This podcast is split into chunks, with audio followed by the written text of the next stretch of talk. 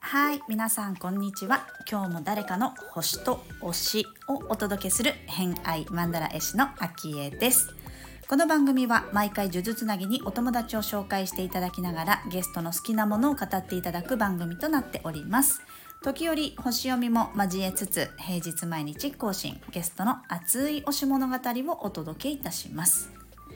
今週のゲストは、えー、カリフォルニアにお住まいのウェルビーイングアーティスト emipy さん来ていただいております。今日のお話はですね、えー、音声配信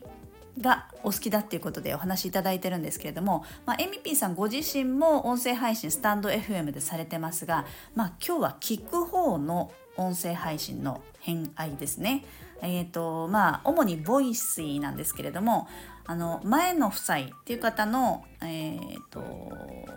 そちらのねリスナーさんから、えー、編纂委員に今されてるそうなんですけれども、まあ、その編纂委員のホームページも概要欄にありますのでよろしければねラジオを聴きながらチェックしていただければ楽しめるんじゃないかなと思っております。あと他の方もね出てきておりますね伊藤東良さんとか、まあ、そのそこで、えー、始めた日展掃除のお話だったりとか、うん、まあいろいろと蟹座の話もしてるかな。うんはい。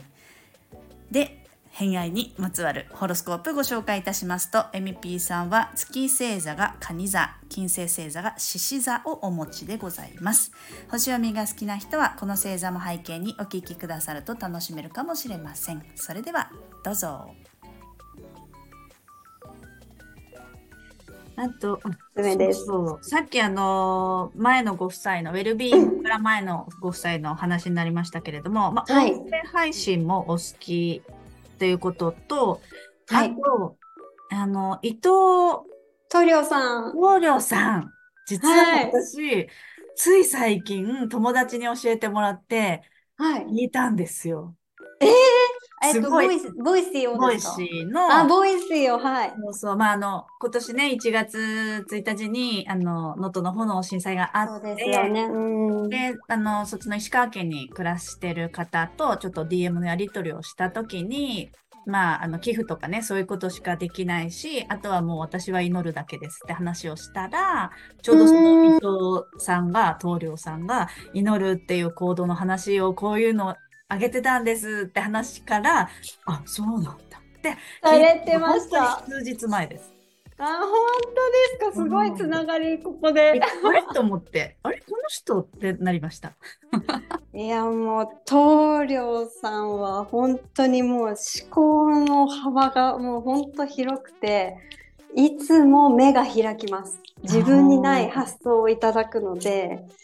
で、棟梁さん、もう肩、ちょっと止まんなくなっちゃいますけど、大丈夫。まあ、あの、偏愛、偏愛ですかね。そうですね。1時間ぐらい経ったら、ちょっと、あの、編集。あ、そうです。カツカツに。はい。棟梁さん、一番最初に知ったのは、イントリップっていうあのアプリが、全アプリがありまして、うん、そこから先ほどの瞑想につながるんですけれども、それをこう、ずっと瞑想長いこと知っていたら、なんと棟梁さんボイスを始めるってなって去年の。はい去年からですね。はいそれでもう聞き始めたら本当もう止まらない。毎日こう欠かさずはい聞くようになりまして、うん、で棟梁さんのおかげでこう行動が変わったことが先月からあの始めた日展せあ掃除日展掃除っていうものなんですけれども。書いてますね。日展掃除って何なんですか？はい、日展掃除っていうのは、あの、お日様の日に展展示会、展開する展に、うん、またはあの天地の天なんですけど、それに掃除って書いて、日展掃除。一日を展開していく掃除って言われてるんですね。なるほど。なので、まあ、何をするかというと、まあ、朝、まあ、1分でもいいからどこか1箇所を掃除してくださいっていうものなんですけれども、うんうん、私は本当ちょうど去年のその12月おそあの大掃除の時にその棟梁さんのオンライン講演会っていうのが12月1日にあってでその話を聞いた時にすぐ行動に移そうと思ってその次の日から日展掃除、うん、私はあのダイニングテーブルをあの服っていうのを一つ掲げてでそうです。そこからもずっと続いてます。今日で40、そうです。7日目かな。はい。うんうんうん。12月からですね。そうなんですよ。で、私の場合は、一つでいいと思うんですけど、そこプラスなんか汚れたところをどこか探して、うん、綺麗に拭くっていうのを付け加えたんですね。うん。っていうのは何でかっていうとなんかちょっとゲームみたいにした方が継続するかなと思ってでそしたら本当自分の性格上あここ汚れてるさっさっさ次の日さっさっさみたいな感じで続いていくんですよ本当に。でだんだんもう家が綺麗になっていくとなんかもう心も豊かになこの前、えーと、家事代行のさやかさんもおっしゃってたと思うんですけど、うん、本当に家が綺麗になると本当家が好きになっていくだからもう本当掃除様々だなっていう思いますね。はい。確かにもうカニカニ座さんですしね。太陽星座がカニ座さんですね。え、カニ座さんってどういう、それ聞きたかったんですけど。まあ、カニ座さんの簡単な勝利、あの、よく言われる、あの、イメージとして、あの、持っている、まあ、能力というかそういう勝利っていうんですけど、勝利としては、うん、えっ、ー、と、まあ、カニって甲羅があるじゃないですか。ありますね。はいはいはい。甲羅が、は硬いですよね。はい。だから、内側の人にはすごい優しいんですよ。もう、あの、お父さんっていうふうにも言われるんですけど、仲間とか、自分の家族とか、えー、近しい人、えー、コミュニティの人とか、そういう人にはもうとことん尽くして愛情をかけるけれども、それ以外の人、その枠の外の人に対しては、もうパサッと。わあ。分かれてる。なるほど。方も多いし、まあ、お母さんっていうだけあって、あのすごくこうお家のこととか自分の居場所だとかっていうのも結構テーマになったりするっていう人が多い、ね、すごいすごいすごい。当たりまくってじゃないですか。そ んな感じがあの後で聞きますけど今年の漢字の話の回に聞いたのでもうそれあなるほどと思いながら聞いてたりとかはしてたんですけどそう蟹座っていうのはそういう感じはありますね。お家のことをやっぱりやると、うん、やるやる、うん、なんかまあ太陽なので自分の目的だったりとか、まあ、人生においての目的みたいなところがあの蟹座さん的だよとか蟹座的にやっていくみたいな人だっていうことなんですけど。いや面白いですね。そういうのが分かると。はい。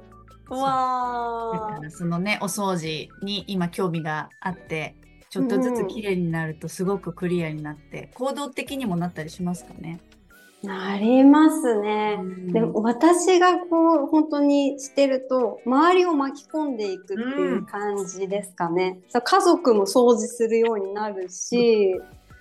私よりも掃除を指摘してくれたりもするんですよ。ちょ、ここ汚れてるから、みたいな感じで 言われたりもするんで、いや、最初そんな気にしてなかったでしょっていう感じだったんですけど、だから周りも変わっていくんだっていうのありますね。影響力が大きいんですね。大きいのかなって、はい、思いました。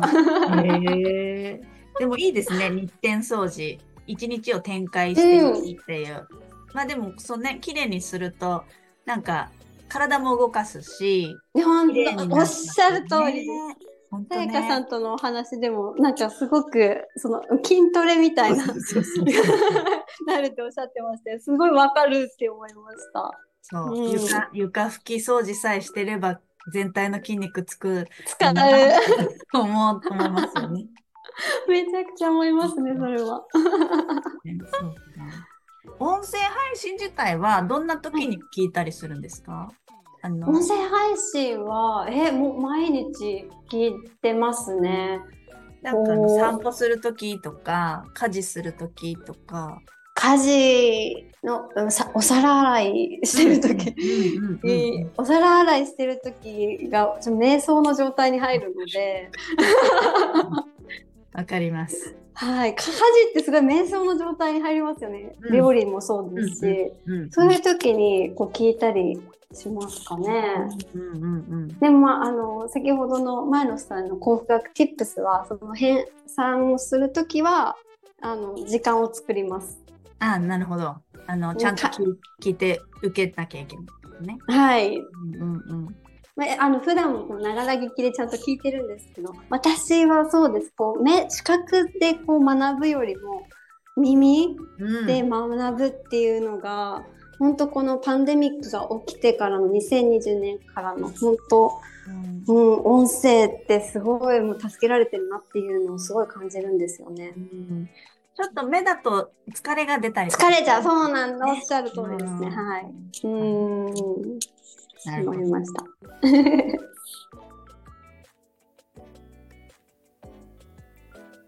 はい、ということで今回の「偏愛マンダラジオ」いかがだったでしょうか？えー、日天掃除、まあ、1日1拭きとかね1掃除とか1日何々みたいな割とこううんとルーティンに取り入れたり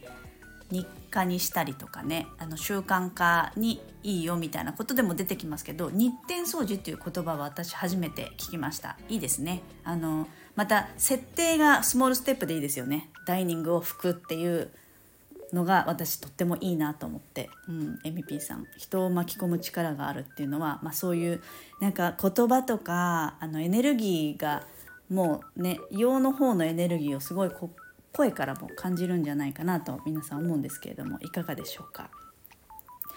あとは音声配信、えー、パンデミックの時にすごく助けられたってお話ししてましたけど、まあ、思い返すと私も音声配信はその頃から聞き始めたなと思い出してで私はねあのスタンド FM であの私の偏愛である大好きな高尾美穂先生っていう産婦人科の先生がいらっしゃるんですけど高尾先生のスタンド FM も毎日配信してくださって朝と夜高尾先生ご自身のお話とかね、えー、考え方だとかっていうのをお話しされていることが多くてで私そもそもヨガインストラクターなんですけどその高尾先生の骨盤底筋トレーニングヨガっていうあの TT も受けていたんですよ。なので高尾先生から直接こうオンラインでしたけどそれもあのパンデミック時に東京に行かなきゃ受けられないのがオンラインで受けられるよみたいなことになったのでもともとずっと好きだったんですけどそこで、あの、指導者資格をオンラインで受けてのもあって愛情がすごくね深くて広くてフラットなんですよ。そこがすごいいいなと思って多分高尾先生ね双子座とか蟹座とか持ってるんじゃないかなと思うんですけどそう。高尾先生にね実は今週会うんですけど そう高尾先生の、えー、スタンド FM は今もねされてるので是非おすすめですね。あの時はもうたくさんの人におすすめしたし私もすごく助けられたなっていう記憶がありますね。うん。まあ、皆さんもお好きな方の、えー、音声配信あると思いますが、まあ、その方もね割とパンデミックの時に始めた方も多かったんじゃないかなと。私はねパンデミック終わって去年から始めたんですけど、まあ、そういった方々皆さんの気軽な発信に、えー、ちょっと背中を押されたみたいなとこもありますからあの時ね、えー、やっぱりこういろんな時間もできて自分で発信することっていうことを始めた方も多いんじゃないかなと思うんですけれどもまたね今は形が変わって自分のやりたいことみたいなことも自分をこう出すことによって、えー、いろいろと変わって今は違うことをされてるって方もいるんじゃないかなとは思いますがまあ発信に関してはね今は SNS もありますしいろいろとね、えー、音声配信もそうですけれども、まあ、自分の好きな、えー、自分に合った形でそれぞれが配信をして、えいろんな人と横につながったり自分を表現したりっていう場がこうやってできてるのはいい世界だなぁなんて思いますね。はい、ということでまた明日も MP さんのお話は続きます。今日もお聞きくださりありがとうございました。良い一日をお過ごしください。偏愛マンダラ絵師のあきえでした。ではまた。